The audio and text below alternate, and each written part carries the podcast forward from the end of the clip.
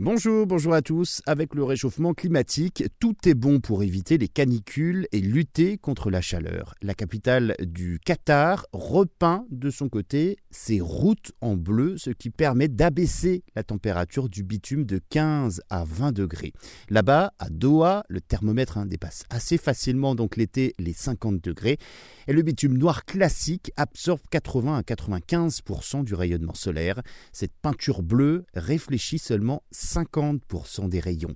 Et ce n'est pas tout, ce revêtement spécial permet également de réduire le frottement avec les pneus et par conséquence de réduire la consommation de carburant diminuer alors les émissions polluantes et prolonger leur durée de vie.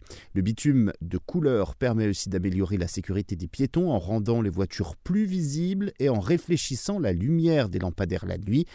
Pour l'instant, seulement 400 mètres de routes, de pistes cyclables et de voies piétonnes ont été repeints à Doha. Les tests hein, doivent durer un an et demi et si les résultats sont concluants, d'autres routes bleues pourraient donc voir le jour au Qatar.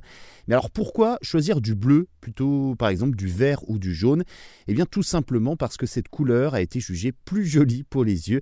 Hein, ce n'est pas une blague, c'est simplement esthétique.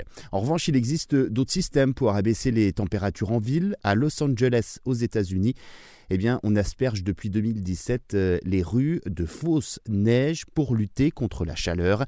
De la neige à base de dioxyde de titane, un colorant blanc utilisé dans les dentifrices. Ce produit réduirait donc la température de 5,5 degrés en surface, mais forcément c'est très cher, environ 60 euros le mètre carré pour la neige au dioxyde de titane.